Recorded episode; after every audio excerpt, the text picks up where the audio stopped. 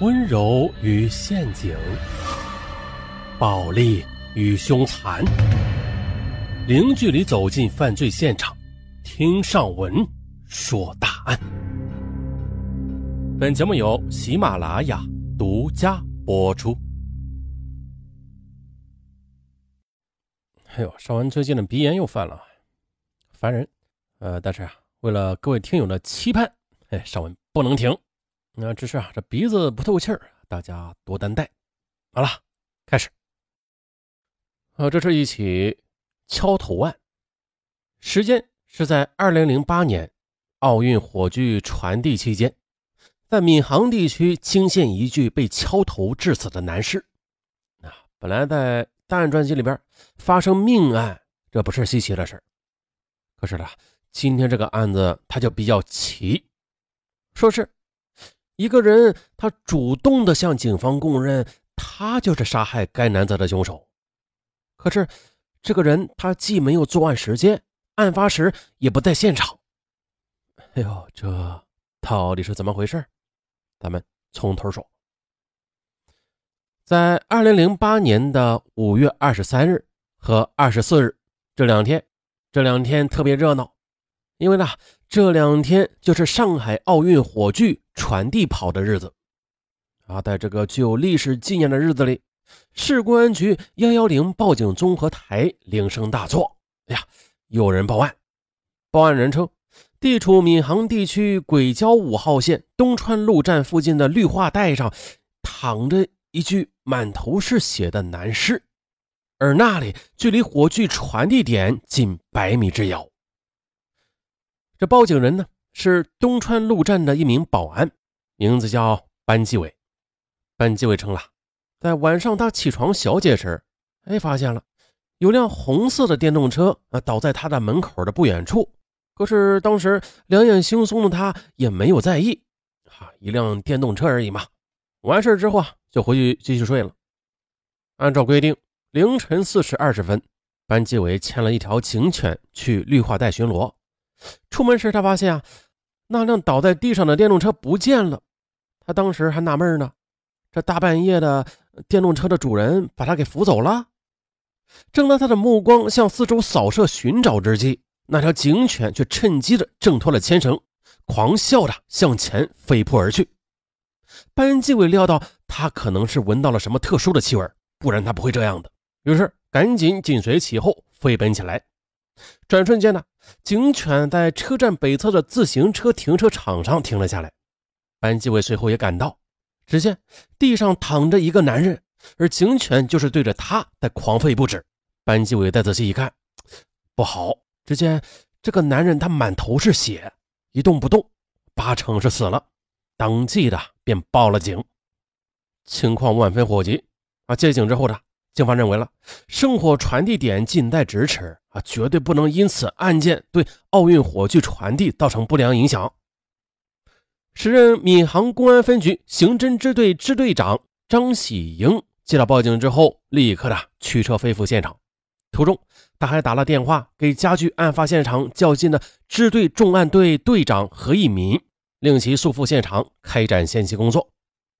何队长到达现场时，地区的派出所民警已经在案发地四周拉起了警戒线。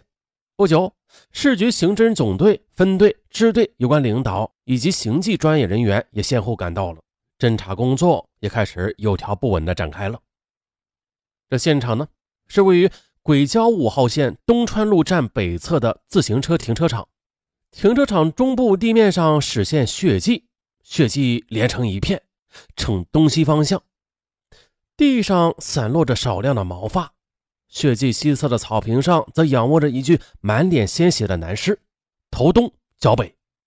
距尸首不远处的草坪上有一只红色的电动自行车的行李箱盖以及垫脚用的垫子，尸长是一点六米，衣着完整，上穿深色夹克和蓝色的 T 恤衫，下着深色的裤子，脚穿蓝色袜子。棕色的皮鞋，还有在后侧的裤兜里有一串钥匙和二十五元的现金。尸体损伤主要是集中在头部、面部，伤口多达二十余处。此外呢，尸体双手肿胀，还有双肘和膝关节皮下出血。法医初检表明，受害人系被不规则的棍棒击打头部致死的，但是这死者的身份却无从查起，因为呢，男士身上没有任何能够证明其身份的东西，而且下了一夜的雨，现场已经难觅有价值的印记了。现场距居民小区很近，警犬的狂叫声也引来了不少的围观群众。这时呢。正当警方打算派人去走访调查周边群众寻找尸源时，这时呢，一个行色匆匆的中年妇女挤进人群，并且想越过警戒线看一下死者的样子，而被何队长给拦住了。可是该妇女却一脸焦躁地说：“呀，我老公上夜班，早该下班了，可是到现在还没有回家，我一直联系不上他，我担心他会发生什么意外。”听他这么一说，何队长就把他放了进去。可是呢，该妇女一见失手，就大声的嚷了起来，说这就是她的老公。于是，被害人的情况很快就被查明了。他名字叫汪龙生，某厂的工人，为人憨厚老实、本分。妻子胡东方在一家酒店里当洗碗工，平时寡言少语，很少与人发生瓜葛。据单位里的同事及邻居还有亲戚反映，汪胡夫妇关系很和睦，是一对恩爱的夫妻。他们的收入虽然不高吧，但是一家三口生活的也是平稳而安宁的。女儿很优秀，刚刚考上大学。胡东方告诉侦查员说，事发当天晚上的她的丈夫上夜班，啊，于二十三时二十分左右骑着一辆红色的电动车出门了。这身上啊带了一部银灰色的三星 CDMA 的翻盖手机。可是呢？遗留在现场的物品只有一只电动车的行李箱，电动车和手机均已不翼而飞。由此呢，专案组暂时的将此案定性为抢劫杀人案。按照被害人受伤的情况，法医断定了此案一个人即可完成。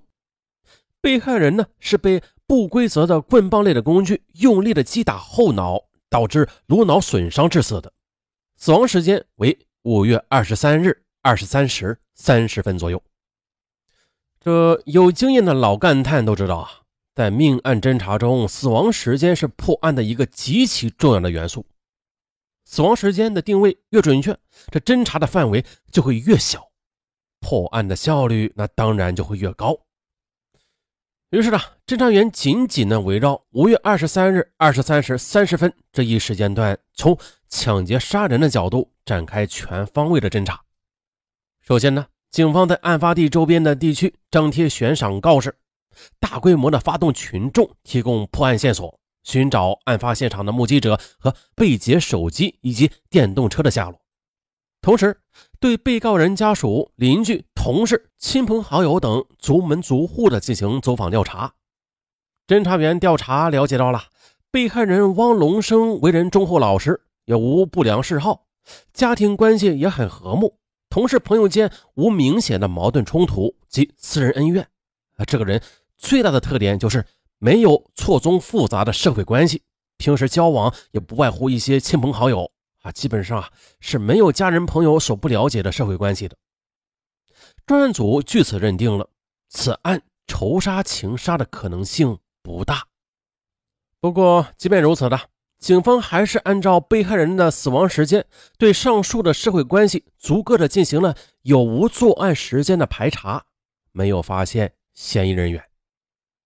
可是，在对案发地周边的企业进行摸排时，侦查人员了解到了一条线索：五月二十三日午夜的小曹等三名女工下班途经案发地时，看到有一辆电动车倒伏在地上的，隐隐约约。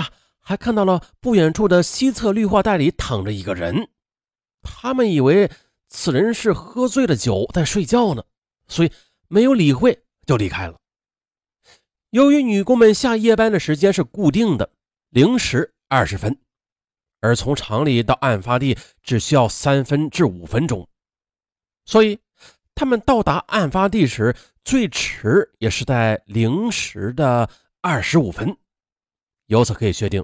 案发时间应该就是在零时二十五分之前的，这样一来啊，与法医界定的时间是相吻合的。那这两个时间节点与被害人居住的小区门口的监控录像中反映出来的情况也可以互为印证。专案组在调取被害人生前居住的小区以及周边地区街面录像中发现了，被害人于当晚二十三时二十二分推着电动车走出小区大门，从小区大门到案发现场骑电动车只需要三分钟，所以被害人在二十三时二十五分即可到达案发地，几分钟后呢，啊就被预伏在那儿的歹徒给杀害了。由此，一条可以互为印证的时间链那便出现了。据被害人妻子反映，其夫于当晚二十三时二十分骑着车子离开。从小区录像画面看，被害人于二十三时二十二分离开小区大门，而小曹等三名女工于零时二十五分发现被害人倒在绿化带内。保安班纪委于凌晨四时二十五分。发现被害人的尸体。可是令人费解的是，在上述的时间段内啊，从被害人居住的小区到案发地的监控录像中，竟没有任何可疑人员的出现。那被害人他总不会是自己用棍棒击打自己的脑袋而自杀的吧？这不可能。不过呢，专案组从本案的作案方式联想到了同年二月六日。发生在本地区的一起拦路抢劫案。那天深夜的，天也下着雨。一个男子骑着自行车经过东川路北侧的绿化带通道时，在他的身后突然呀就窜出了两条黑影，用木棍猛击其后脑勺。男子遭袭倒地之后的，随身携带的一千二百元现金以及手机等物品被抢劫一空。不过呢，此案很快的就被闵行警方侦破，并且啊。作案人之一石某当时就被给抓捕归案了，但是同案犯杨永清却逃得无影无踪，至今还在分局的追逃网上挂着呢。啊，这伙人用敲头的方式来抢劫，那么本起敲头案又是否与这伙人有关呢？专案组很快的又提审了在押的石某，了解到杨永清过去活动的范围大多呀。都是在某镇的镇中心村一带，至于他现在匿身何处，石某就不得而知了。于是，二十五日上午，警方在汤永清经常活动的地方，呃，转悠了好几个小时，没有发现其踪影。可是后来，当警方把目光定格在一些无人居住的待拆房时，心中忽有所动，觉得里边有可能有文章。根据当地的居民反映了，说啊，一些外来人员把待拆房子作为免费的旅馆。他们还指着一幢四间连体的两层空房说，那幢房子的门呢总是锁着，但是呢，他们就从墙上爬进爬出。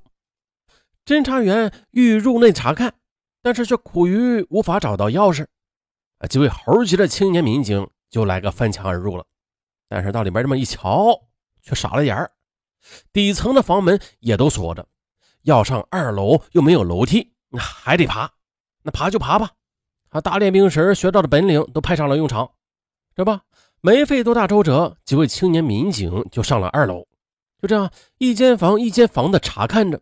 遗憾的是，连查三个房间，室内都是空无一物啊！所有家具什么的都被主人给搬走了。